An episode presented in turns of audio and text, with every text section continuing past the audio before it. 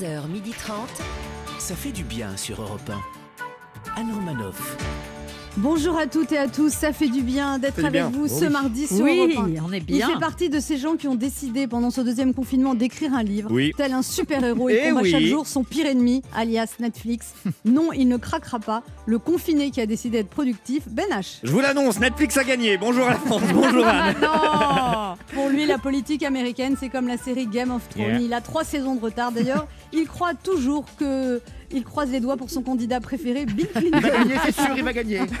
Laurent Barra. Bonjour à toutes, bonjour à tous. Les annonces de Jean Castex sur les produits essentiels l'ont déprimé. En plus, son essentiel à elle ne se trouve pas au supermarché, c'est l'amour. Léa Lando est là. Et l'argent, bonjour C'est pas vrai. On savait qu'elle avait plein de contacts, on n'a jamais osé dire qu'elle était un cas, mais voilà qu'elle est cas contact. Celle qui anime cette émission de chez elle et qui nous manque, Anne Roumanoff. Fayot Ah, il faut. Eh oui, il faut dire aux auditeurs que je suis confinée chez moi oui. parce que ma fille a eu la bonne idée de revenir d'Angleterre avec le Covid. Et voilà. Ah, elle a faites une- des gosses. Et ça va vous Vous êtes bien sinon au niveau vestimentaire là Ah, il Elle- elle attaque. a une- non, mais elle a une forme légère. Voilà. Ah oui. Bah non, bah là je suis relax, je suis chez moi, je suis en nuisette. Eh oui. Hmm. Quant à Voilà. nous, bah, quand le chat n'est pas là, euh, On est aussi en nuisette. Nous sommes ensemble jusqu'à 12h30. Aujourd'hui, Laurent Barra nous parlera de son premier jour de confinement. Nous accueillerons le chanteur Dick Hanegard qui vient Yeah. de présenter son nouvel album Sol. Et enfin, nous recevrons un homme d'utilité publique en ces temps troublés, le moine bouddhiste Mathieu Ricard, qui sera lui aussi à distance, il est confiné dans le Périgord. Il sera avec nous pour évoquer son abécédaire de la sagesse, écrit avec Alexandre Jolien et Christophe André. Autant vous dire que l'on a beaucoup de questions pour lui. Et nous jouerons bien sûr à notre jeu Devinez qui je suis, pour vous faire gagner un séjour en Thalasso, un très beau programme à retrouver même. en podcast Ouais. sur europe1.fr. 11h30. Anne Romanoff, ça fait du bien sur Europe Alors aujourd'hui, c'est la journée mondiale de la gentillesse. Mmh. Comment vous allez montrer votre gentillesse? Qu'est-ce que vous allez faire de gentil? Et d'abord, est-ce que vous êtes gentil? Laurent Barra. Ah moi vous me connaissez Anne, je suis un grand gentil. Je passe d'ailleurs. Un grand mytho, ouais. Non, je, je pense d'ailleurs que cette journée a été créée pour moi. bien voilà. sûr. Bien sûr, D'ailleurs, toutes mes ex me l'ont toujours dit, je te quitte parce que t'es trop gentil. Mais là, ça va changer, Anne. pigeon. Moi, c'est marrant, j'ai jamais dit ça à un homme, moi. Je te quitte parce que t'es trop gentil. Parce que vous n'êtes jamais sorti avec moi. hein. en, tout cas, en tout cas, là, ça va changer, je vous le dis. Et vous allez agir différemment avec votre nouvelle copine? Ah, complètement. Ça fait une semaine qu'on est ensemble et je ne lui ai fait livrer que trois bouquets de fleurs. Vous imaginez l'ordure que je suis? Quel C'est vrai menteur Vous lui avez fait livrer trois bouquets de fleurs, Je lui ai offert une rose. C'est vrai. Ah oui, c'est Ah bah, une C'est rose pas pareil. Hein. Bah, c'est très Ouais, gentil. c'est Et en plus en trois fois. Enfin, les, les les épines. épines, la tige, les feuilles. Léa Lando. Mais Anne, mais, mais que voulez-vous que je fasse de plus pour cette journée de la gentillesse que d'être moi-même? Ouais, Et bah, la journée de la modestie, là, vous connaissez? Bah, Évidemment que je la connais, Anne. Être gentille n'empêche pas d'être intelligente et belle. Et... Oui, merci Léa. merci beaucoup. Alors Ben H? Bah, vous savez La qu'avec ma copine, on a, on a décidé de confiner séparés. Donc, pour la journée de la gentillesse, je vais tâcher de, de marquer le coup. Vous allez lui envoyer une surprise? Non, mais je vais prendre 5 minutes pour l'appeler, prendre des nouvelles quand même. tellement. Le Oh, goujat. mais vous êtes horrible Ah, mais- En plus, je suis Ah, sûre qu'il n'est pas du tout comme ça. En vrai. pas du tout, non. ça doit être un tout. vrai. euh, Comment on appelle ça Canard Je suis un canard. 1. Europe 1. Ça fait du bien de le dire. Laurent Barra, comment se sont passés vos premiers jours de confinement? C'était pas trop dur? Bah non, Anne, pas du tout. Au contraire, je dirais même que les Français l'ont vécu plus sereinement parce qu'ils étaient beaucoup mieux préparés par le gouvernement et surtout par notre Premier ministre Jean Castex qui a été très clair et très ferme sur le sujet. Vous ne pourrez quitter votre domicile que pour certaines raisons et uniquement munis d'une attestation pour le prouver. Il commence pas à tourner pied noir, ton castex. Il y a un petit côté Rogiane, hein, effectivement. Là, je dois vous avouer que ce qui me stressait Un le petit plus. côté Rogéane. Oui, Ouais, c'est ça. Jean Castex, j'écoute. Allez, Narbonne, on y va, on va faire une intervention. Fais couler la caméra. Non, je dois vous avouer que ce qui me stressait le plus, c'était d'abord de bien remplir mon attestation pour ne pas me faire verbaliser en allant faire mes courses ou mon jogging. Et surtout, j'avais l'appréhension de retrouver le silence des rues totalement vide, ce silence si angoissant, mais en même temps rassurant, puisqu'il voudrait dire que les Français sont en accord avec le gouvernement. Mm. C'est donc la boule au ventre que j'ai ouvert la porte de chez moi et que je suis sorti. Voilà, pardon. Et que j'ai failli me faire écraser par une Audi A4, une trottinette électrique et deux Vélib. Incroyable, Anne. Il y avait tellement de monde que j'avais l'impression que c'était le premier jour des soldes. Mais où étaient donc passées les familles de sangliers? De loutres, de biches qui avaient pris po- possession de nos rues en printemps dernier. Que faisaient tous ces gens avec ces produits non essentiels dans les mains? Je me suis même demandé à un moment donné si je n'avais pas rêvé ce deuxième confinement. Alors c'est vrai que pour la première fois depuis très longtemps, la veille, j'avais fait une nuit complète, sans me réveiller. D'ailleurs, pour ceux qui souffrent d'insomnie, j'ai découvert l'ASMR. Ah, c'est magnifique. Vous savez, l'ASMR sont des vidéos où quelqu'un te chuchote des trucs incompréhensibles pour t'endormir. Ouais, ouais, bah, bah, voilà, moi j'écoute celle d'Olivier Véran, ça m'endort.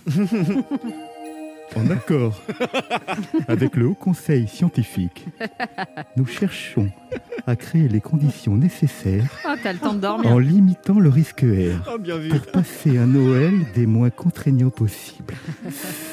Bonne nuit. Bim, 8 heures de sommeil, sans me réveiller. Alors bien évidemment, Anne, je n'ai pas rêvé ce confinement. On est à nouveau confiné. Il y avait juste eu quelques tolérances par rapport au retour de vacances. D'ailleurs, en parlant du retour de vacances, je voudrais avoir une pensée pour nos enfants. Non pas parce qu'ils devront pas être masqués dès l'âge de 6 ans, mais parce qu'à la demande de Jean-Michel Blanquer, le ministre de l'Éducation, euh, les joueurs de l'équipe de France leur ont laissé des messages d'encouragement. Bonjour les enfants, c'est Didier Deschamps. Oh, les gens ils croient que c'est que c'est pas bien, mais c'est super l'école. En route pour le CE1. Allez, bon courage à tous et courage à tous ces petits commerçants que l'on a honteusement qualifiés de non essentiels. Et n'oubliez pas, surtout en ce moment, de dire à ceux que, qui vous sont chers que vous les aimez. Bah tiens, du coup, j'en profite pour dire aux Niçois et aux Niçoises bah, que je les aime. je ne t'ai jamais dit. Mais nous sommes immortels. Merci. Mais vous m'avez fait pleurer, Ah. Laurent Barra. Oh. Je suis à distance, Oh j'ai les larmes aux yeux. En même temps, depuis ce matin, t'étais à deux doigts de craquer. hein. Oui, il fallait pas beaucoup appuyer sur le bouton. Il mais en bon. fallait pas beaucoup. Oui. Alors justement, je vous ai demandé de trouver des raisons de se réjouir. On n'en de a pas ce trouvé. Bonne journée. Non, mais pour aider les auditeurs, essayez de trouver des raisons de se réjouir de ce reconfinement. Une raison de se réjouir du confinement, comme on ne peut plus sortir, hein, je fais des économies. Voilà, je dis pas que je sortais euh, beaucoup, hein, mais je dis juste que ça va être sympa d'avoir enfin un apport pour devenir proprio. À la rigueur, je me réjouis que ma copine soit confinée chez elle et que ça crée du désir. Du désir d'être de nouveau célibataire, bordel, je suis bien tout seul. Mais c'est pas vrai, vous allez lui briser le cœur à cette C'est jeune vrai, fille. c'est horrible. Je t'aime. Quelle honte. Ouais, genre. Voilà, je t'aime, Alice. Je t'aime, Alice. Et Brenda. que- Et euh, Et Alice, je précise que c'est pas ma fille. hein. Ouais. Oui, bien sûr. Personne ne peut confirmer. Allez, on change. Moi, je préfère de loin le reconfinement euh, au précédent. hein. Le confinement, c'est comme la raclette. Ça passe mieux quand tu le fais en hiver. Bon, bah, avec le premier confinement, j'avais retapé mon appartement pour passer le temps. Avec celui-là, je compte m'attaquer aux parties communes de tout l'immeuble. Genre, vous êtes un grand bricoleur. il a ouais. planté un clou. Ça non plus, personne ne peut confirmer. Ouais. Demandez à votre alors. fille. Ah, horrible. Ah, mais horreur. Je suis sûre que vous savez même pas planter un clou. Euh, Ah, non, vous pas le clou, non. Eh ben, La bonne nouvelle par rapport au premier confinement, c'est que j'ai un balcon. Ouais. La mauvaise nouvelle, c'est qu'il fait 4 degrés. Anne Romanoff sur Europe Ça fait du bien d'être avec vous bien, sur oui. Europe 1 ce mardi, toujours avec Laurent Barra, Toujours Ben là. H, On lâche rien. Léa là. et moi qui suis confinée chez Oui. moi comme une Oui. pauvre misérable. Oh Ma non. Vous Ah, êtes, vous êtes dites-nous. comment là? Vous Ouais, êtes comment? dites-nous Oui. comment, comment t'es habillée. Bah, je suis en vrac. Les cheveux en pagaille. euh, Les cheveux en pagaille, pas maquillés, pas coiffés, pas Aïe, aïe, aïe. Vous êtes quand même sorti du lit? Oui, Oui? Je suis sortie du lit. Mais par rapport au chanteur Oui. de The Cure, vous êtes comment C'est le moment de notre jeu qui s'appelle comment, Léa? Devinez qui je suis. Europe 1, Anne Romanoff. Le principe est simple, deux auditeurs en compétition. Chacun choisit un chroniqueur qui aura 40 secondes pour faire deviner un maximum de bonnes réponses parmi une liste qu'il découvrira quand je lancerai le chrono. Cette semaine, on fête les Hubert, les Charles et les Sylvie. Vous devez donc deviner des Hubert, des Charles, des Sylvie. Que des gamins. Alors il y a Pool, année- il y a Uber X, il y a Uber...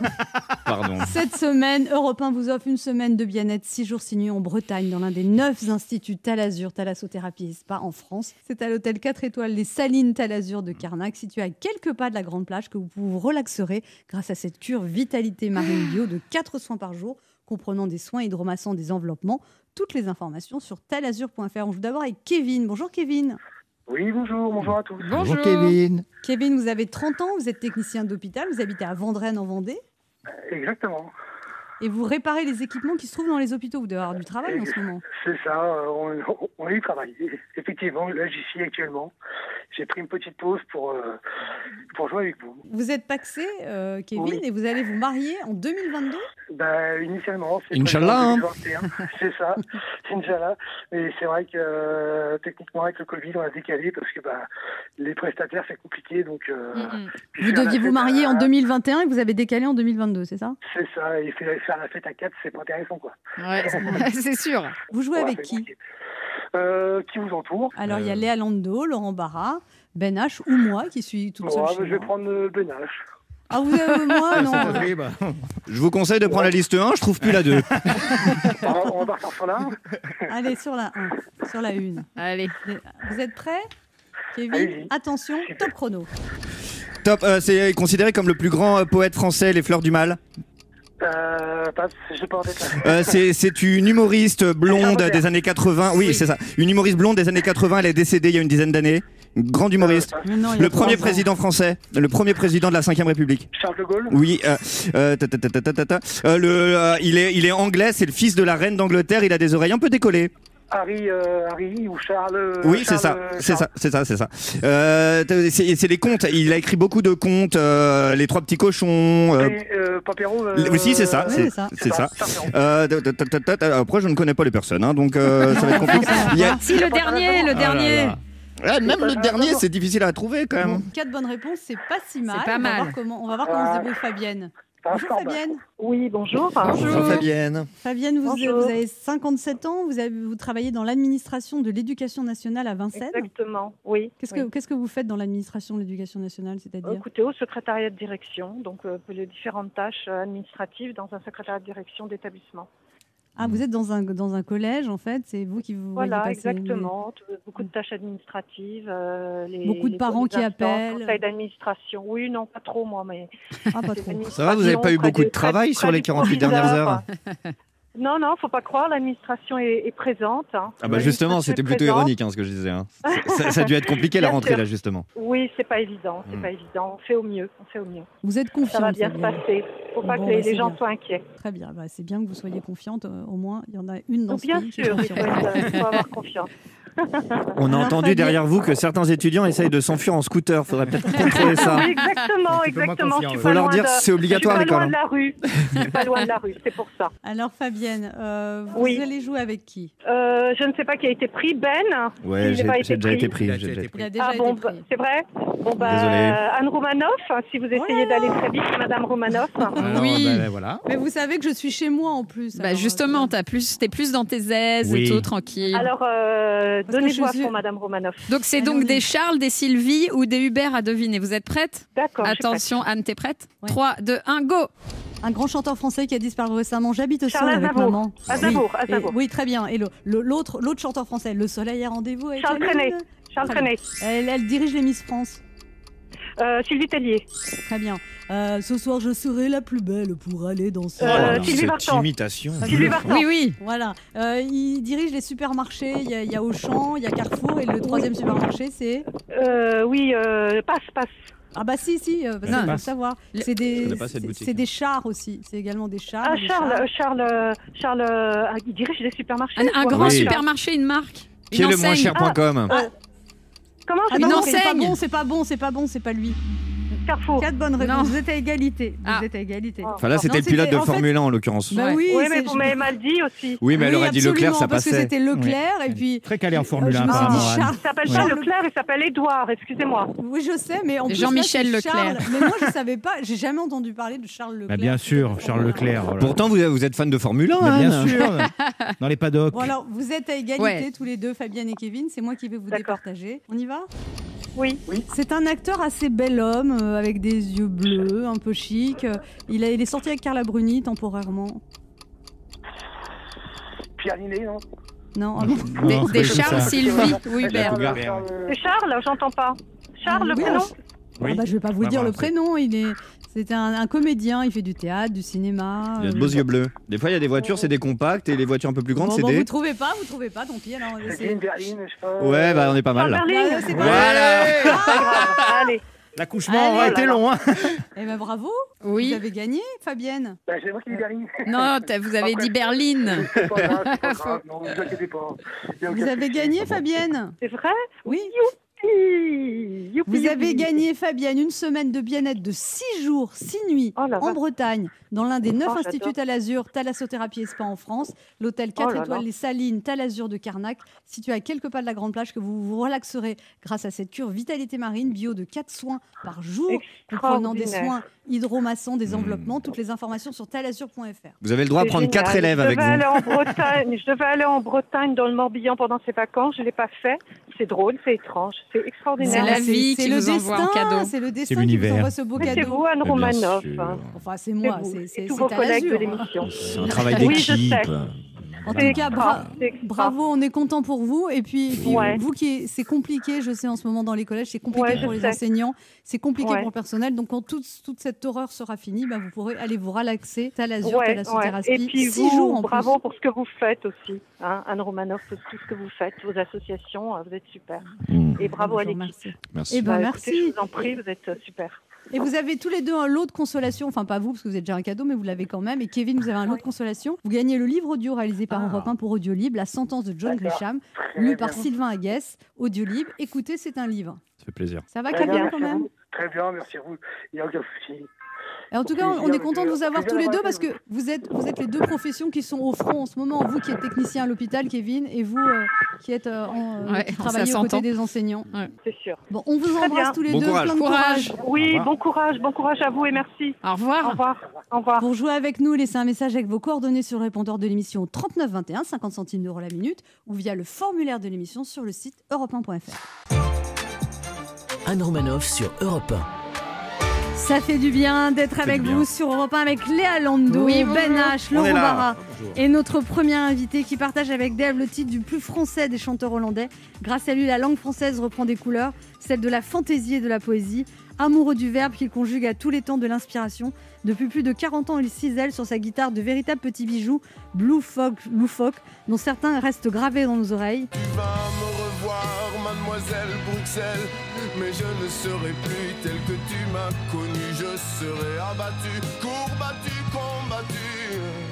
Auteur, compositeur, interprète, il a écrit, composé, interprété, enregistré, arrangé et mixé lui-même son 18e album studio Sol, album absolument solo et carrément solaire. 10 chansons qui font voyager notre imagination de Saint-Denis à l'Himalaya en croisant des agrumes volants, des oiseaux à quatre pattes, Marilyn Monroe ou Saint-Thomas. Voici le seul, l'unique et définitivement inclassable, Dick Hanegard. Enfin.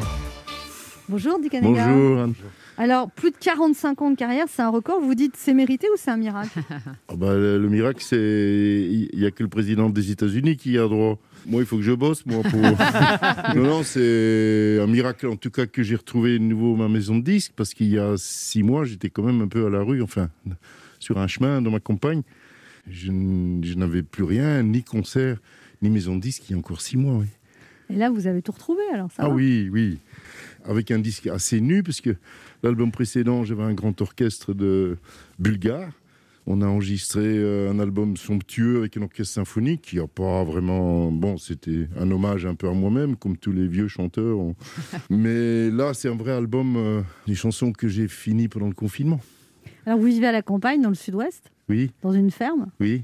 avec des chevaux, des poules? Des, des lapins, des canards. Vous avez vécu dans beaucoup d'endroits, Dick Hanegard. Vous êtes né en Hollande, Oui, vous avez vécu sur une péniche, oui. euh, en, banlieue, en banlieue En parisienne. banlieue parisienne, euh, j'habitais euh, même une partie de l'année au Maroc, euh, pareil à la campagne. Mais à la campagne, j'ai appris qu'on peut être cultivateur et cultiver. À un moment, vous étiez en banlieue, vous avez créé une péniche, vous vouliez faire une école de journalisme pour donner la parole aux gens. C'était un peu les ancêtres des blogs, en fait. Bah. C'était une radio sans antenne, on va dire. C'était au moment des radios libres. Et donc, euh, on a, comment dire, créé des espèces de, d'entrevues. Mais vous savez, c'est une vieille chose, euh, les entrevues. Les joutes verbales, du moins, c'est, ça fait 360 000 ans qu'on fait une radio sans antenne. Donc, euh, depuis, j'ai transformé ça en ami du verbe, et on appelle ça l'oraliture. Oui, vous avez, vous avez créé un festival là, dans le sud-ouest où vous êtes, ouais, c'est ça? Oui, dans le sud-ouest, il y a cette tradition de joute verbale, de tchatch, de, de, de, de, de fin amour aussi, les troubadours. Et vous êtes un peu, vous êtes un peu un artiste à part. euh. Non, c'est les autres qui sont à part. Franchement, euh, le yéyé, euh, tout ça, c'est pas normal, on va dire. C'est peu- bien que quelqu'un ose enfin le dire. Euh, C'est oui, vrai, bon. c'est vrai. Mais vous êtes un peu un rebelle. Vous avez, vous avez plusieurs fois envoyé bouler le système. Par exemple, vous dites qu'après une interview Ouais, Télérama. c'est le système qui m'a envoyé, bouler aussi. Oui, hein, c'est- mais c'est dans mutuel, les deux hein, là sens. Bref, il y a une histoire de boule. Mais par exemple, après un interview à Télérama, vous avez critiqué le fait que vous n'étiez pas bien payé pour le printemps de Bourges. Ils vous ont boycotté pendant 10 ans, Ah, non, non, non, c'est un peu plus compliqué que ça. C'est que, que j'assiste souvent aux versions zéro, les radios libres par exemple. Une fois, bon, euh, que, que les gens ils ont un, un audimat à assurer ou bon, je ne sais pas par quel truchement, mais je veux dire, j'étais plus, plus marginalisé que marginal. Parce que j'ai quand même fait l'Olympia, j'étais un social traître déjà en 72. euh, Parce que vous aviez des amis de gauche qui vous disaient comment tu peux faire l'Olympia? c'est ça. Et alors, vous, et vous les regrettez, ces amis de gauche qui vous disaient ça Parce que Non. finalement, non, mais c'est vous aussi qui vous êtes mis hors du système, dit Canegard. Bah, franchement, euh, le, le- le discours anti-système aujourd'hui, c'est un, c'est un discours euh, de droite. euh, Je veux dire, euh, c'est. c'est- Non, mais par exemple, vous avez des mots durs. Je vous ai entendu. Vous avez critiqué Maxime Le Forestier, en mais disant mais qu'ils je me étaient dans le critique moi-même aussi. Je veux dire, euh, en disant qu'ils étaient dans le système, que je- c'est une industrie la musique aussi. Non, non, mais moi, moi, je suis éditeur moi-même. hein. Je, je veux dire, j'ai trois numéros de Sirette, je gère. euh, euh, je m'expose pas trop. La vie publique, euh, c'est une drogue. Donc ça, je, je- je me suis désaccoutumé assez facilement. Et donc j'ai quasiment fait exprès pour me mettre à l'écart, on va dire. Mais, Oui, mais est-ce que, par exemple- alternatif que marginal. Mais par exemple, si on, si on vous appelle pour faire un duo, vous acceptez ou vous dites non? Ça dépend qui. Ah oui, d'accord. J'ai Patrick Bruel m'a demandé de chanter Bruxelles à Bruxelles. J'ai dit non, c'est ringard. C'est, je Est-ce qu'il Ringard, la, la chanson ou Bah, les Patrick deux. Bruel? Ah ouais. Les deux, je veux dire, euh, je suis un artiste de variété. J'ai écrit 180 chansons de- de- dans, dans des styles variés. Ouais. Et Bruxelles, c'était un, exercice de style que- qui, qui a fini un peu à mon insu euh, à être un succès. Mais je veux dire, c'est comme le seul métier d'art où on peint le même tableau euh, pendant 40 ans. Ah. Moi, moi je, je revendique une période rose, une période bleue, une, une période. euh, enfin, Des courants, de- quoi. Ah ouais, mais vous y mettez pas du vôtre aussi là. pourquoi Parce que on, on- on doit chanter Macumba toute sa vie. euh, Bah, Il y en a qui font ça, regardez la Rousseau. Mais en plus, Jean-Pierre Madère, je l'ai programmé. Quand on donne des outils ou un laboratoire aux artistes, on ne leur demande pas de répéter euh, la même chose. Euh, Madère est encore très créatif aujourd'hui. Mais euh, c'est qui qui s'intéresse Vous euh, voulez faire de l'artistique là où cet univers veut faire du business mais- Non, mais c'est. Mais l'un n'empêche pas C'est la l'autre. si. bourgeoise. On, on, on- on exploite les valeurs sûres. Donc On- vous aimez pas ça, les interviews Si, si, les interviews, j'aime bien. Ah, ça va Oui. Et là, ça va Oui. On va faire un portrait chinois maintenant. Alors, sur votre album, il y a 10 chansons tout imprégnées de votre style singulier. Et le premier extrait de l'album, c'est ce titre. Je suis, je suis comme saint Thomas. Je ne crois, je ne crois que ce que je vois, même s'il s'agit de Jésus-Christ. Et puis, aveugle, aveugle, aveugle, je suis un ver de terre, un ver de pluie. C'est pas la nuit qui m'éblouit. Pardi, pardi. Alors, vous Je le dites suis- d'ailleurs, Dick vous êtes revêche. Ouais. Oh, vous êtes mieux sans masque. Hein Petit côté de John Ah, Malkovich. c'est Ah, va faire un Ah, peu, ouais. L'interview change de couleur. Alors, du Canada, Du Canada. on va faire le, le portrait torse nu. On se retrouve dans un instant pour la suite de cette émission. Ah non, mais je l'aime beaucoup mieux sans masque. Ah oui. Enlevez votre masque. Enlevez votre Mais vous êtes un bel homme. Euh, J'avais pas du tout vu ça. Comme quoi, on a des, on a des surprises avec Surtout revenez après la pub. Ah, ne bougez pas, on revient. Anne Romanoff sur Europe Ça fait du bien d'être avec vous sur Europe 1 avec Léa Lando, Oui. Ben H, Laurent Barra et Dick Hannegard qui est un bel homme maintenant Oui, qu'il a enlevé son masque. Un petit crush. Très là. sexy. Ouais. Non, Ouais. mais écoute, euh, j'aurais pas pu deviner, franchement. Je croyais que vous étiez genre un peu genre torturé, artiste, interprète. En fait, il y a un côté ondelade sans les criminels. C'est euh, vraiment. Non, mais il y a un côté Nick Nolte un peu. Un euh, côté ouais, ouais. sexy. En fait, il a euh, un très beau sourire et des belles faussettes, Oui. ce qu'on Ouais. ne voyait pas sous le un masque. côté sexy. En tout cas, je vous ai adoré dans Doctor House. Vraiment. Alors, vous chantez aussi Modigliani. Maudit, maudit, Gliani.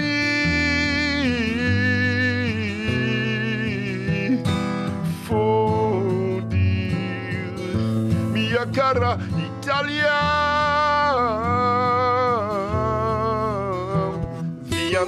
Vous êtes un artiste maudit, Dick Hannegard, vous? Non, ça va. Maudit et sexy, en tout cas.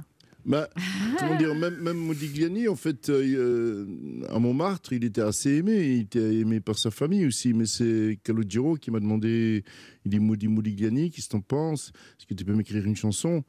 Mais euh, Modigliani, en effet, c'est un artiste, euh, comment dire très italien avec des, des, des donas comme ça qui penchent la tête. Alors, il y a aussi, il y a aussi euh, cette chanson qui est dédiée à Marilyn Monroe. Je suis l'arrière-petit fantôme de Marilyn Monroe.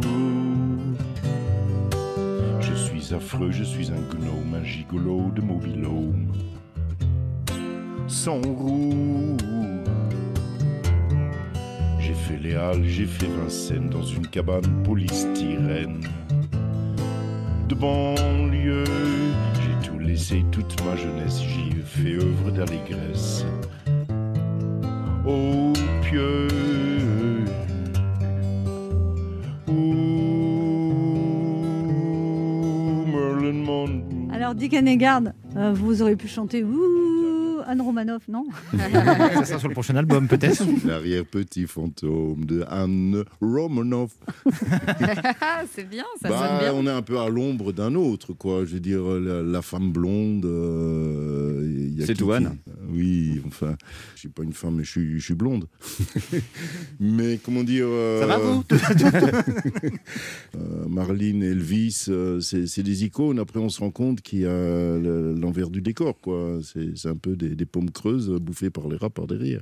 Ah, mais vous voyez tout en noir. hein. Non, non. Oh là là, moi, ça me Non, saoule. non, j'aime bien la Ah, façade. bien Ah, la vous êtes beau, mais alors voyez tout en noir. J'aime bien la façade, mais, mais j'aime, oui. Ah oui, vous êtes. hein, Non, mais ah vous ouais. aimez les choses qui ont du fond, quoi. Un sens. Non, mais vous êtes quand même sombre malgré vos yeux bleus. Mm, mélancolique, on va dire. Ouais, c'est un ça, mélange ouais, de je joie. Je, Oui. je- Ça doit, vous devez pas être facile à vivre en couple. Oui. Oh là là Comment? Ça va très bien, je vous remercie. Vous devez être bougon un peu, non Vous êtes Oui, pas oui, un peu bougon, un peu chafouin Oui. des fois Oui, un peu, oui. Vous faites la tête un peu, oui, Il bout. faut pas faire chez Zoro. oui. Ah, voilà.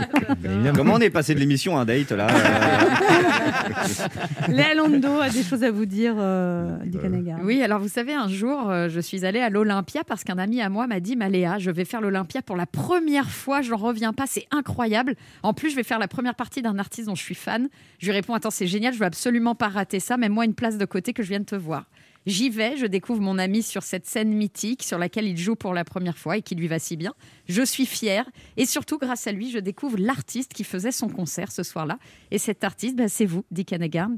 Et aujourd'hui, bah, je remercie mon ami Vianney car c'est grâce à lui que je vous ai vraiment découvert, vous et vos textes. Et ma question, donc, c'est à vous, ça vous fait quelque chose en particulier de jouer à l'Olympia ou c'est toutes les scènes se ressemblent Ah, c'est c'est un- c'est une maison du quartier. euh, je veux dire, c'est mes premiers Olympiades, j'avais le trac, oui. euh, surtout que, comment ça s'appelle, Cocatrix, euh, il m'accueillait avec son gros cigare et sa grosse fumée. Mais non, l'Olympia n'est pas une ambition. C'est comment dire, c'est la première gare, quoi. Après, on a la tournée qui suit. Et c'est pas parce que je ne suis pas impressionné, mais j'ai l'habitude d'être impressionné, en gros. Je Comme là, ce matin, vous êtes impressionné. Un peu. En- Enlevez le masque, quoi. Ah oui, c'est vrai, donnant, pas. Mais moi, donnant. ça fait pas le même effet. Attention, Ah, Dream, my reality. D'une émotion. Ben H a une question pour vous, Dick. Oui, j'ai une question. Moi, je vous découvre à l'occasion de, de cette émission. J'ai écouté vo- votre album en, en- en la présentant. Si je vous dis qu'à mon goût, après avoir découvert un peu votre univers, vous êtes un mélange entre Brassens, Cali, avec une touche de folie de Chantal Goya, comment vous le prenez? Mal. Mal tu sors. Il est pas commode. Non, mais il y a cet univers très Non, coloré, très fantaisie. C'est moi, vraiment à J'ai une culture blues et j'ai une culture jazz. Ouais. D'ailleurs, euh, Brassens, il était joué quand même par des groupes de, de- de Nouvelle-Orléans. C'était quand même un, un sacré compositeur. Mais ma Vous culture- devriez sourire en parlant. Il faut que je réfléchisse. Non, donc. non, non, vous y J'ai gagneriez. l'impression que je fais la gueule. Non, c'est vrai. Vous êtes beaucoup mieux quand vous souriez. Non, mais ça n'a rien à voir. Oui, il est très beau quand il Bah sort. Mais oui. Cali, bah, on, on l'a eu, Cali, oui. C'était un causeur Souriez. aussi. Ah, Dans, dans le, dans le Enlevez-moi ce t-shirt un petit peu, là, il fait chaud, quelle chaleur Laurent Barra, une question pour vous, Hennegarn. Oui, vous êtes un artiste, vous êtes un puriste, un artiste attaché au fond, au message, plus qu'à la forme. Quel, quel artiste de la nouvelle génération véhicule pour vous cette image-là? J'ai du mal, hein, franchement. Ah non, mais dites au moins quelque chose de sympa. Et Mais dites-le non, torse nu, je s'il vous plaît. pas, alors, je vais pas faire un hit parade de, de, de, de tubes que je connais pas. Je voulais pas vous énerver. je vais reprendre mon petit papier, je vais le Je placer vais là. aller sur YouTube, je vais regarder. Bah, non, mais quels sont les artistes que vous aimez Ouais, bien? Angèle. Angèle? Est quand même typiquement une, une artiste assez sophistiquée, euh, sous une façade de, de tube, parce qu'à vrai dire, bon, bah, elle a chanté Bruxelles aussi, euh, c'est comme ça que je l'ai connue, mais pas seulement les artistes belges. Mais Stromae, euh, j'ai- trouvé ça excellent. quoi. Ah oui. euh, C'est une vraie production, euh, euh, doublée d'un mec comme relativement modeste. Donc euh, on, on peut être star et, et pas péteux. Quoi. Donc, Ne euh, m'engueulez pas non plus. mais Stromae, oui, oui, Stromae, pour oui. moi, c'est vraiment l'artiste de, de- de- du millénaire dans Ah oui, les médias. Bah, merci, euh, Dick. Oh, mais souriez Faites des pompes pour voir un petit peu comment ça Merci Dick Hennegar d'être passé nous voir. On rappelle votre nouvel album Sol qui est sorti le 2 octobre. Merci beaucoup. Merci. hein. On est bien sur Europe 1. On se retrouve dans quelques instants avec Ben H, Laurent Barra, Léa Oui. et notre invité qui est un invité exceptionnel jusqu'à 12h30, Mathieu Ricard, qui publie demain le livre ABCDR de la sagesse, coécrit avec Christophe André et Alexandre Julien chez Alary Éditions. Et la sagesse, on en a vraiment besoin en ce Oui. moment. Romanoff sur Europe Ça fait du bien d'être avec vous ce mardi sur Europe 1, toujours avec. Léa Landau, On est bien là. Laurent Barra, là. Ben H. On est là. Et notre invité qui est photographe, auteur, traducteur officiel du Dalai Lama, mais surtout moine bouddhiste. Il publie chez Alary Éditions un abécédaire de la sagesse, coécrit avec Christophe André et Alexandre Jolien, et sous-titré Les conseils d'un moine, d'un philosophe et d'un psychiatre pour vivre au quotidien. Au total, 150 mots pour trouver les clés de la sagesse, 150 clés pour naviguer par tous les temps, un manuel salutaire pour mieux vivre cette période compliquée. Voilà celui qui a le pouvoir de nous expliquer comment se libérer de nos peurs, et ça fait du bien parce qu'on a, on a beaucoup de peur en ce moment. Oui. Ah bon? Donc ça fait du bien de l'avoir avec nous ce matin. Mathieu Ricard est notre invité. Bonjour Mathieu Ricard. Bonjour Anne. Bonjour. Alors vous êtes comme moi, Bonjour vous à êtes à distance. Vous êtes où? Alors je suis plus dans l'Himalaya, je suis dans le Périgord. J'ai j'ai échangé la tranquillité des montagnes pour celle des forêts. Ah, Ah. Voilà. Vous vous, conf- vous confinez à la campagne? Oui, parce que j'ai une maman de 97 ans, donc euh, c'était je vais être auprès d'elle. C'est un peu loin l'Himalaya. ah oui, c'est sûr. Alors merci d'être avec nous sur Europe 1. Euh, Moi-même, vous voyez, je suis chez moi parce que je suis cas contact. Oui. Ça nous fait un peu de vacances. Nous aussi, on a l'impression d'être dans le Périgord. Bon. Alors Mathieu Ricard, comment passer au travers de cette période compliquée? Alors il y a plusieurs, euh, il y a plusieurs choses. Il y a par rapport à soi-même et par rapport aux autres, bien sûr, à la société. Par rapport à soi-même, je crois que on peut redécouvrir à l'intérieur de soi-même une grande richesse de savoir savourer l'instant présent, de savoir savourer, si on a la chance d'être un petit peu dans la nature, l'émerveillement par rapport à la beauté de la nature, mais aussi de des personnes avec lesquelles on vit. Donc essayer d'améliorer la qualité du- temps qui passe quand on est finalement livré à soi-même. Ouais. Et c'est vrai que souvent les gens, on a l'impression qu'ils sont un peu démunis face à cela. La première fois en mars que j'avais fait quelques entretiens comme ça, euh, on a l'impression qu'ils n'ont pas les outils. Et par ailleurs, du point de vue de la société, je crois que c'est le moment où jamais, même si c'est un acte altruiste de garder ses distances, malgré tout, de garder euh, cette solidarité qui est d'autant plus nécessaire que nous faisons face à des défis. Oui, mais faut- Vous êtes convaincu en tout cas, je le sens. Ben oui, parce que c'est la seule, c'est la seule manière de s'en sortir. Si en Ouais. plus des difficultés extérieures, on est tous les uns contre les autres et mal Bien avec sûr. soi-même. Mais ah, regardez, la- par, Mathieu Ricard, par exemple, on n'est pas du tout solidaire des libraires, par exemple. Oui, j'ai j'ai eu l'honneur de signer la pétition comme quoi, euh, pardon, aux États-Unis, quand on dit qu'il faut garder les magasins d'armes ouverts parce que c'est une denrée essentielle, Ouais. donc on a, on a besoin de Kalachnikov. Ah ouais. Le livre, c'est peut-être un tout petit peu mieux pour justement meubler la solitude du confinement et l'inspirer. Et il y a des choses beaucoup plus dangereuses que d'aller dans une librairie. Moi, je suis d'accord avec vous. faut réouvrir les armureries en France aussi.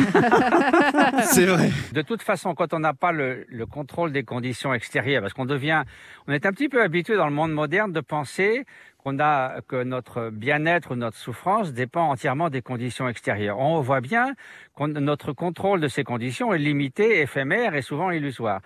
Par contre, la façon dont du matin au soir notre esprit traduit en bien-être ou en mal-être, les conditions, quelles qu'elles soient, dans lesquelles on se trouve, ça, ça fait une énorme différence. On peut être misérable dans un petit paradis et garder sa joie de vivre, sa, sa bienveillance, sa force d'âme, Mhm. même dans des conditions adverses. Et ça, on le sait. Ouais. On voit des gens qui ont soi-disant tout pour être heureux, puis on apprend qu'ils sont déprimés, ceci, cela. Ils sont riches, célèbres, beaux, etc. Puis... Vous parlez pas d'Anne Romanoff là par hasard hein? Non, pas du tout. Mais en gros, si vous voulez, et d'autres gens qui, même dans la difficulté, ils sont, ils sont pleins de joie de vivre et, ils sont ouverts aux autres. Et donc, c'est vrai que la façon dont notre, notre état d'esprit peut éclipser ces conditions extérieures. Reconnaissez quand même, Mathieu Ricard, que par exemple, quand on se promène dans les rues, ça respire pas la joie de vivre en ce moment. Il y a une espèce d'atmosphère. Ça fait longtemps que j'ai pas vu un sourire. Oui, ben c'est vrai que dans les bois, c'est pas tout à fait pareil, mais je comprends bien. mais si vous voulez, c'est le fait qu'effectivement il y ait un obstacle, il y ait un, un défi, et que les conditions soient contre nous, et que, comme vous dites, on respire pas la joie de vivre, c'est précisément le moment où il faut le puiser le plus possible dans ses ressources intérieures. Et si on en est démuni, essayer d'une façon ou d'une autre de les cultiver par des lectures, par des réflexions. Alors parlons justement de la culture de l'altruisme et de la bienveillance. Vous dites par exemple qu'on a tendance à mettre dans le même sac l'altruisme, la compassion et l'empathie, et vous dites c'est- que ces mots ont des répercussions différentes sur nos comportements. Ah, C'est très différent. L'empathie affective, c'est en résonance avec l'autre. C'est-à-dire, vous êtes en joie, je suis joyeux. euh, Si vous souffrez, je souffre véritablement de votre souffrance. Et les études en neurosciences ont montré que véritablement dans le cerveau, c'est les mêmes réseaux que si vous souffrez vous-même. Donc, vous souffrez de la souffrance de l'autre. Alors, c'est très bien comme un signal d'alarme qui vous dit ah l'autre souffre. Mais si vous êtes un aide-soignant, une assistante sociale, que vous occupez d'une personne en difficulté dans votre famille, et que jour après jour après jour après jour, vous souffrez de la souffrance de l'autre, c'est un peu trop demandé, le fardeau s'accumule et on tombe dans la détresse empathique, dans le burn-out. Et ça, c'est très fréquent. 60% du personnel médical a, est ou va être affecté par le burn-out dans sa carrière. On le sait tous que les soignants, souvent, parfois, ils sont obligés de se blinder. Donc parfois, ils ont parfois une Alors, voilà. apparente pour pour pas se laisser affecter Voilà. par la Alors, souffrance si qu'ils vous voulez, avant que, ces, on ait- que ces recherches aient eu lieu, qui ont montré clairement la différence entre la bienveillance et, et le- l'empathie, ce qu'on recommandait, c'est protégez-vous, parce que vous pouvez pas être si vulnérable, vous n'allez pas résister. Donc, prenez une distance émotionnelle. N'est-ce pas? Alors le problème, c'est que cette distance, si elle se solidifie, ça devient une forme de froideur. Et c'est bien ça. connu dans le monde médical que ça peut arriver. hein. Moi, j'ai entendu une amie qui a eu une opération très grave où elle risquait de, de ne pas survivre. Le chirurgien est venu le matin, il a dit, vous savez, le scan est dégueulasse. Ben, c'est une bonne préparation pour... euh, Ah ouais, si vous carrément.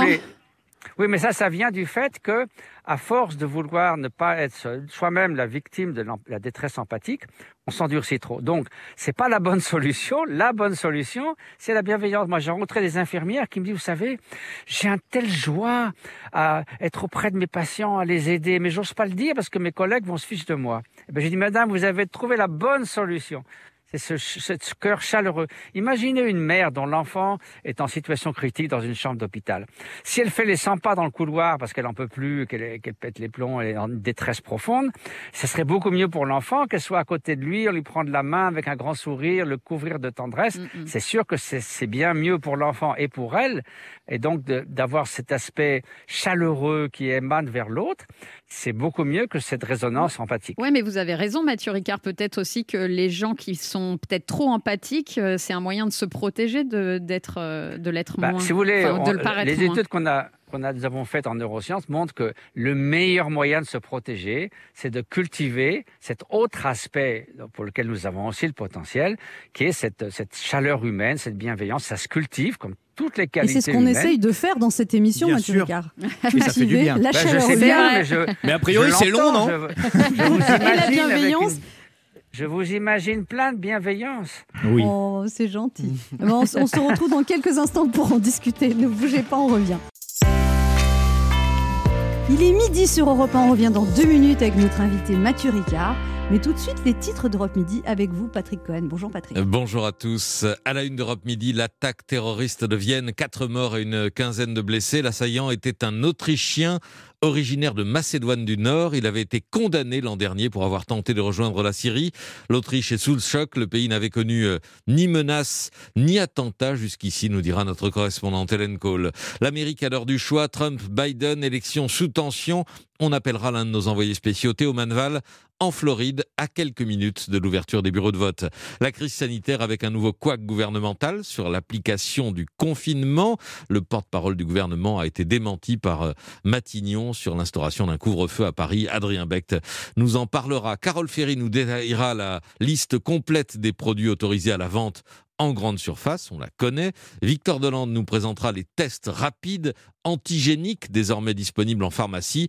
Et Lionel Gougelot à Roubaix nous racontera la colère de ce lycée qui s'est mis en grève ce matin pour exiger le respect du protocole sanitaire. Notez par ailleurs que la SNCF va supprimer 70% de ses TGV à partir de demain. Football, Porto-Marseille ce soir en Ligue des Champions avec le retour de l'enfant du pays, l'entraîneur marseillais André Villas-Bolas. Récit de Jean-François Pérez. Voilà le sommaire et je le complète aussi euh, en vous parlant de l'invité d'Europe Midi, évidemment, le journaliste Jean Lucas qui a été un ancien correspondant euh, aux États-Unis dans les années 80. Il signe l'Amérique, la facture et on va parler évidemment de cette Amérique qui vote aujourd'hui. À tout à l'heure. Merci Patrick, on se retrouve à 12h30. Europe 1. Écoutez le monde changer. 11h30. Ça fait du bien sur Europe 1. Anne Romanoff. Ça fait du bien, d'être avec vous Oh sur oui. Europe 1 ce mardi avec un invité quand même qui tombe à point nommé. C'est Eh pas oui, prévu que la situation serait celle qu'elle est. Mais Mathieu Ricard est notre invité, un homme de sagesse. On boit vos paroles, Mathieu Ricard. Vous êtes apaisant, vous savez ça Vous êtes trop gentil. bah, écoutez, moi, j'ai rien inventé. Hein, c'est des sagesses qui, qui est toujours présente. C'est voilà, on, on essaie, on essaye de, de- de cultiver un peu cette sagesse. Nous ne sommes pas des sages, mais on fait de notre mieux. Et en réalité, Mathieu Ricard, vous êtes optimiste? Alors, j'aime bien la phrase de mon ami Yann Arthus Bertrand, il est trop tard pour être pessimiste. Parce que si vous voulez, pas- il y a beaucoup d'études qui ont montré que les pessimistes, euh, qu'est-ce qu'ils se disent? Oh non, ça va pas marcher. Oh non, ce type-là, il n'est pas possible. Je vais me faire avoir. Donc, il y a des solutions, mais ils disent oh, ça marchera tout pas. Un optimiste, il dit bon, on va essayer. Ils essaient 100, 100 voies d'accès différentes. Il y, en a, il y en a 90 qui marchent pas, puis il y en a 10 qui fonctionnent. Et d'ailleurs, c'est pas simplement voir les choses en rose. Hein. Les études ont montré que les optimistes, finalement, ils ont plus de succès parce qu'ils ils ne- ils n'abandonnent pas ils- avant de- justement de franchir la ligne de départ. Et ils imaginent toujours une solution, ils sont flexibles, ils sont prêts à recommencer si ça a échoué. Ils ont une vision constructive des choses. Et donc, c'est certainement un avantage. Alors Mathieu Ricard, alors là, le, le- le pessimisme mène à la résignation, ça c'est sûr. On y va tout droit là. L'optimisme, c'est l'acceptation, et le pessimisme, c'est la résignation. Faites des fiches, Anne, faites des fiches. Voilà. C'est un livre où c'est classé par mots, hein, c'est comme un, un abécédaire comme son indique. Alors la lettre E, Mathieu Ricard, on trouve le mot ennui, un mot qui risque de revenir souvent en période de confinement. Vous, vous êtes clair, vous dites apprivoiser l'ennui, ça n'est pas une mince affaire. Ah, c'est moi qui dis ça? Oui, Oui, oui, c'est vous. C'est vous. C'est vous. Ah, bah dites donc. je Moi aussi, parfois, je me surprends d'être brillant. Mais euh, Non, mais parce que ça ressemble pas à ce que j'écris. Vous êtes sûr que c'est moi Ah non, c'est Kylian Mbappé, pardon, excusez-moi. Parce que moi, j'ai aucun problème avec l'ennui. Je me suis jamais ennuyé. Et même quand j'ai fait des retraites en solitaire euh, dans l'Himalaya. euh, Au contraire, pendant vous des- aimez ça en fait. Pendant des années, j'adore le fait d'être là toute la matinée, tranquille, devant les montagnes, à pouvoir pratiquer la méditation. Chaque instant vaut son pesant d'or. Et ça, pour ça, je, je risque pas de m'ennuyer et de me trouver trop seul. Je pense à tous mes, c'est ceux qui sont chers. Et, et donc, c'est l'ennui, je connais pas. En tout cas, grâce au confinement, Mathieu Ricard, on va avoir le, tout le temps de lire votre abécédaire de la sagesse. Et à la lettre J, il y a joie. Et ça, c'est pas vous, c'est Alexandre Jolien qui dit la joie est beaucoup plus accessible que le bonheur, donc il ne faut pas s'en priver. Quelle est la différence euh, que vous faites, vous, Mathieu entre la joie et le bonheur? Alors moi, je trouve que la joie, c'est comme euh, les fleurs euh, du bonheur, comme dans le printemps, les fleurs poussent sur, la prairie. La joie est une expression du bonheur, mais elle n'est pas nécessaire.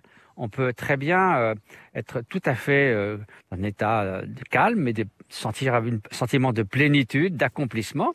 Mais la joie est une manifestation naturelle. Euh, on saute de joie, mais on saute pas de bonheur. Le bonheur, c'est une manière d'être, c'est un état beaucoup plus durable. La joie est forcément momentanée. Et même, on peut dire qu'un un bonheur authentique peut euh, perdurer même dans la tristesse. Pourquoi? Parce que le bonheur authentique, c'est pas une sensation agréable, c'est une manière d'être, manière d'être qui est un ensemble de qualités humaines, comme encore une fois la liberté intérieure, la, force d'âme, la sérénité, la- l'altruisme, etc. Donc une, manière d'être, elle peut, même si vous avez une raison d'être triste, vous avez perdu un être cher, vous contemplez, vous entendez parler de, de grandes souffrances euh, de certains êtres humains dans certains pays, d'animaux qui sont massacrés, etc. Vous êtes triste, mais malgré tout, vous gardez le sens d'une direction dans l'existence, vous gardez votre sens de, de, de- de ce, qui vous, ce qui vous inspire dans l'existence. Vous pouvez autant- d'autant plus avoir de la compassion et de la bienveillance, de la, de la détermination, du courage, autant de qualités qui sont celles d'un bonheur authentique. Donc, la joie, c'est formidable. Mais euh, la tristesse n'est pas incompatible avec le bonheur. Par contre, le, le désespoir, quand on renonce, quand on sombre dans le désespoir, là, effectivement, ça va miner votre bien-être. Alors Mathieu Ricard, on en arrive au R comme réseaux sociaux. Bon, ça prouve déjà qu'un moine bouddhiste n'est pas un ermite qui vit seul dans une grotte. Alors, vous avez la 4G au Népal Comment ça se passe? Euh, ça dépend où, mais pas- il y a des fois, on n'a rien du tout. Mais vous faites peu de TikTok en tout cas. Enfin, Alors- pas trouvé. euh, Oui, c'est ça. Donc euh, nous, si vous voulez, on s'en sert beaucoup pour bah, pour euh, pour communiquer, mais pour communiquer des choses nécessaires. Alors moi, il paraît que j'ai euh, des- ces, choses-là, Facebook, Instagram. Je suis jamais allé, mais mes amis de l'organisation humanitaire s'en occupent. Alors en gros, euh, si vous voulez, euh, c'est les réseaux sociaux ont exacerbé la différence entre un vrai dialogue avec un être humain qui est devant vous, où on, écoute le son de sa voix, on voit ses expressions faciales, sa posture corporelle, on voit comment il se sent, etc., etc. Donc, ce fait que c'est désincarné, ça, ça amène parfois justement, par exemple, à la violence des réseaux sociaux, parce qu'on ne voit pas immédiatement l'impact de souffrance qu'on crée devant soi. Et on n'oserait pas dire ces choses-là en regardant quelqu'un dans les yeux, mais on Alors, balance Vous ça. dites la- justement, vous dites ces réseaux sociaux sont devenus une vitrine du narcissisme permettant à chacun d'attirer un maximum d'attention sur soi. Or, le narcissisme ne fait pas le bonheur ni le nôtre ni celui des autres. Ah, ben, ben, c'est ça. Si vous voulez, quand vous avez, euh, je sais pas, 5000 amis sur Facebook, euh, vous déléguez pas. Vous vous, vous, vous vous montrez, vous essayez de vous montrer tant bien que mal à 5000 personnes. Et il y a une étude très intéressante. On a demandé à, à un groupe de volontaires de mettre à jour pendant une demi-heure leur page Facebook et pendant une demi-heure de chercher des localités dont on leur donnait le nom sur Google Maps. Et ensuite, on leur a euh, soumis l'échelle qui évalue en 20 points votre degré de narcissisme. C'est-à-dire à quel point vous êtes, moi, moi, moi, vous êtes centré sur vous-même. Et euh, clairement, euh, au bout d'une demi-heure, vous aviez euh, une augmentation significative du degré de narcissisme par rapport à ceux qui avaient simplement cherché des localités sur Google Maps. On sait que le narcissisme tue l'empathie euh, que ben on, on voit bien hein, comment ça se passe dans certains chefs d'État qui qui ont typiquement un, un narcissisme exacerbé. À quel Vous point parlez de euh, votre ami Donald Trump que vous aimez beaucoup. Exactement. Et c'est curieux, j'avais envoyé à un ami, parce que moi je suis pas un polémiste, mais j'ai envoyé à, à un ami qui est journaliste au New York Times l'échelle euh, des psychopathes et du narcissisme qui a été fait par des scientifiques. J'ai dit, tu vois, ça, ça se cadre très bien, faisant ce que tu veux. Moi, je n'écris pas des blogs polémiques, mais c'est incroyable. Et d'ailleurs, il y a une, euh, une grande psychologue qui s'appelle Jane Twenge qui a écrit plusieurs livres sur l'épidémie du narcissisme. En, en 20 ans, c'est augmenté de 30 à 40% aux États-Unis. Et quand elle a soumis le résultat de ses recherches à des jeunes, ils ont dit, ben oui, c'est normal. On est les meilleurs de tous les temps, la plus grande nation de tous les temps. Quel est le problème Donc, Vous n'aimez tellement pas Donald Trump, Manu Mm. Ricard, que quand vous étiez à Davos, il devait parler et vous dites Ah, bah, ça m'arrangeait bien, j'ai pris un train plus tôt. oui, bah, c'est vrai que c'est pas un spectacle. Je l'ai vu de loin, mais bon. Euh, non, c'est pas parce que j'aime pas en tant que c'est un être humain, il a la nature de Bouddha au fond de lui, c'est pas la question. C'est l'impact euh, de souffrance qu'il va avoir sur les générations à venir avec l'environnement, sur les pauvres aux États-Unis, il y a 15 millions de personnes qui peuvent même pas aller chez le dentiste toute leur vie parce qu'ils n'ont pas les moyens. Donc on veut supprimer toute, toute assistance forme d'assistance sociale. Donc tout ça, c'est des choses qui vont à l'encontre. C'est vraiment le contraire de la bienveillance. Et Mathieu Ricard, pourquoi ne pas lui dédicacer votre livre? Mais bien sûr, je suis volontiers. je, je serais très heureux d'être enfermé avec Il lui risque dans une d'avoir un petit peu de 24 temps là en plus. Mais Même ce matin, je me suis dit, ça serait bien d'être qu'il soit coincé avec moi pendant 24 heures dans une cellule. euh, Ah et oui. puis que, hein, et On lance l'idée. Ah, vous êtes On vraiment dans l'acceptation, vous, en fait. hein, c'est- Hein, on se retrouve tous les deux en prison et je lui dis qu'est-ce que vous faites là vous Vous et Donald Trump, enfermés dans une cellule Mathieu Ricard. Ça serait pas mal ça. Very good, Mathieu Ricard. Vous pensez, I vous, coming soon. vous pensez que vous arriveriez à le faire évoluer ou alors euh, non mais ça serait intéressant quand même. Non, mais c'est vrai, c'est une bonne question. Est-ce qu'en 24 heures, vous pensez que vous pourriez améliorer Oh. Donald Trump? Ou au moins faire Pas un truc grand pour ses chose, cheveux. mais peut-être que je sais pas. Enfin, ça vaut l'expérience vaut la peine d'être tentée. C'est sûr. Bon, on lance, on lance l'idée vraiment. Au bout de 24 vous heures, dites- I love tout le monde. J'aime tout le monde. D'ailleurs, c'est connu que Donald Trump nous écoute attentivement. Bah euh, oui, des fois, si vous voulez, Europe des fois, je, je fais une visualisation où je l'imagine qui va soigner les gens dans les hôpitaux, qui va distribuer la nourriture aux pauvres. C'est le genre de vœux que je fais pour son avenir. Ah, Ah, et pas alors, mal, hein. juste- Et ça marche. justement, vous parlez de bienveillance inconditionnelle. Vous dites la bienveillance inconditionnelle consiste à n'exclure personne de notre cœur. Bah là, vous le prouvez Voilà. avec Donald Trump. Et vous dites il suffit de souhaiter du fond du cœur, puissent tous les êtres sans exception trouver le bonheur et se libérer de la souffrance. Oui, alors si vous voulez, on vous dit oui, vous êtes bien gentil, mais qu'est-ce que vous faites avec Sa- Saddam Hussein, avec Bachar al-Assad et... Mais la, la bienveillance, c'est pas de bisounours. La bienveillance, c'est de se dire justement, souhaiter, ça serait formidable si cette personne pouvait abandonner la haine, la cruauté, l'indifférence, si la culture et l'environnement social, historique, qui a amené une telle personne au pouvoir, qui a fait que maintenant il a les rênes du pouvoir, puissent ces conditions changer. Donc ça, vous pouvez le souhaiter.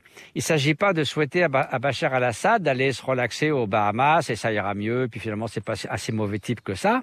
C'est de souhaiter que toutes les conditions de, qui créent des souffrances, où qu'elles soient, quelles qu'elles soient et quelle que soit leur nature, soient dissipées. Donc c'est différent d'un jugement moral. On peut condamner à juste titre les exactions et les barbarismes d'un dictateur, mais on peut quand même souhaiter, puissent les, les conditions qu'ils font ce qu'il est, changer. Et ça, c'est de la bienveillance. Et là, on entend des petits oiseaux. Oui, c'est bizarre. Je- il y a un problème dans le micro. nature. Oui. Ben oui, je suis dehors. bah Vous oui, êtes tellement sage que les oiseaux vous accompagnent en fait en permanence. C'est euh, On pas. Blanche-Neige. hein, vous êtes un prince Disney en fait. On se retrouve dans quelques instants pour la dernière partie de cette émission avec notre invité très inspirant, Mathieu Ricard. On a bien besoin de votre sagesse dans ces moments difficiles. Ne bougez pas, on revient.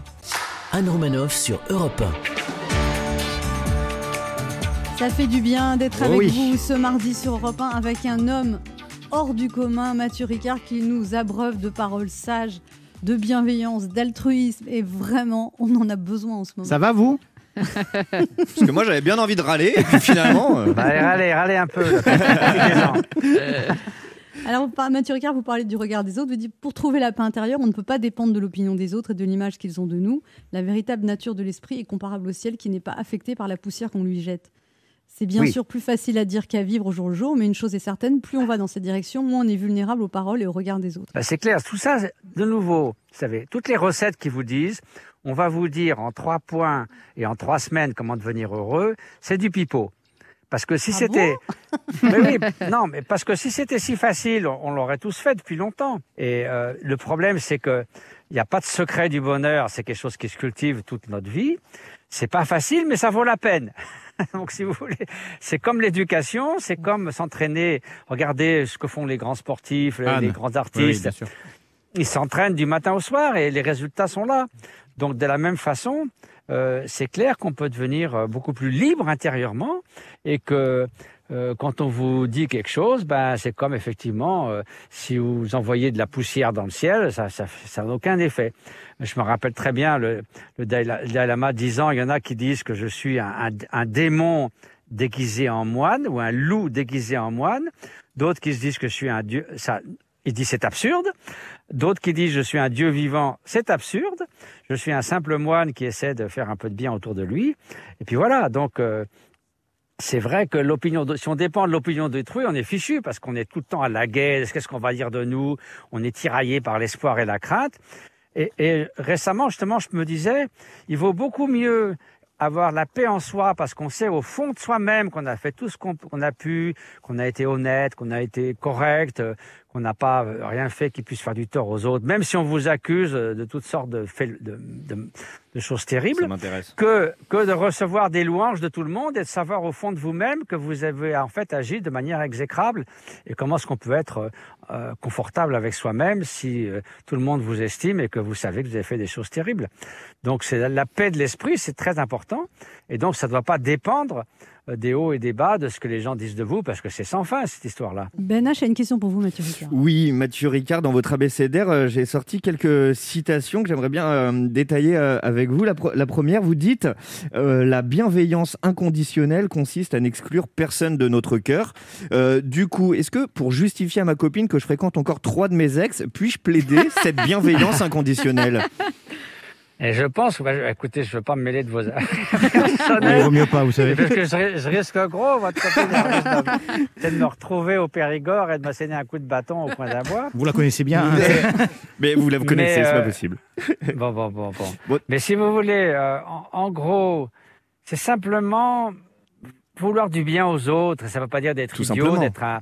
C'est simplement, c'est pas d'être un paillasson dans lequel tout le monde passe et, et piétine. C'est pas d'être euh, un imbécile. On peut être ferme devant des choses qui justement. Par exemple, si quelqu'un a un comportement très néfaste pour lui-même et pour les autres, Hmm. c'est pas de la bienveillance de le faire faire. Si vous donnez une bouteille à un alcoolique qui est sur le point d'avoir une crise de délirium tremens, c'est pas un acte de bienveillance. Donne du poisson à ton ennemi, apprends à pêcher à ton ami. Oui, bah moi je fais ni l'un ni l'autre. Ah, bon, je suis- Joli, Ben je H, suis- bien je joué. suis vegan, donc Je pensais que ça moi, les animaux sont mes amis et je mange pas mes amis.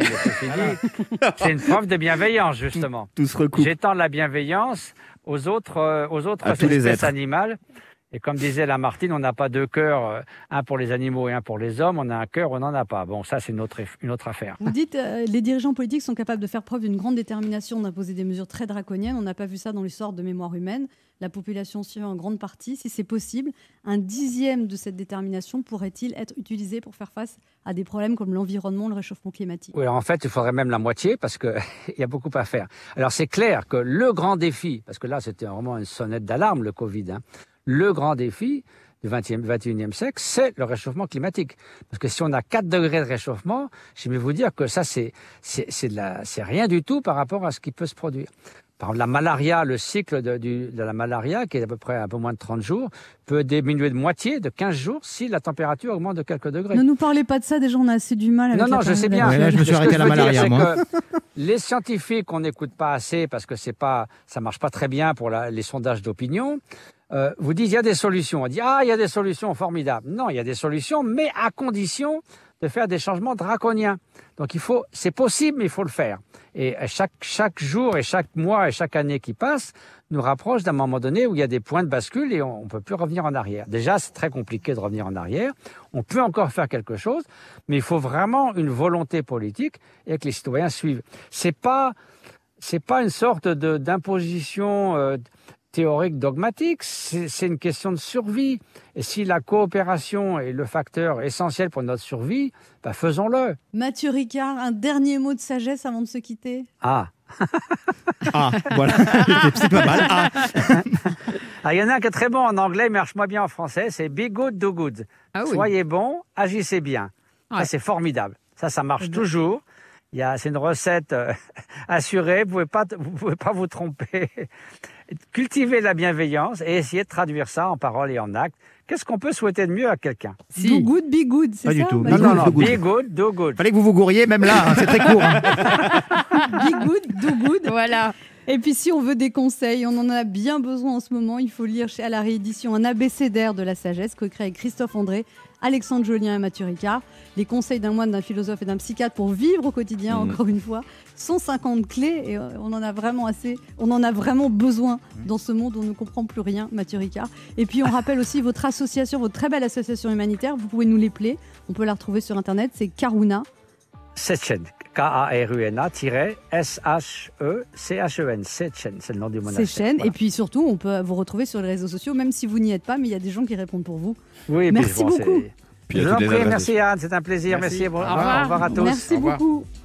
Au On vous laisse en compagnie de Patrick Cohen pour le journal de 12h30 et nous on sera de retour dès demain à 11h sur Europe. Yeah.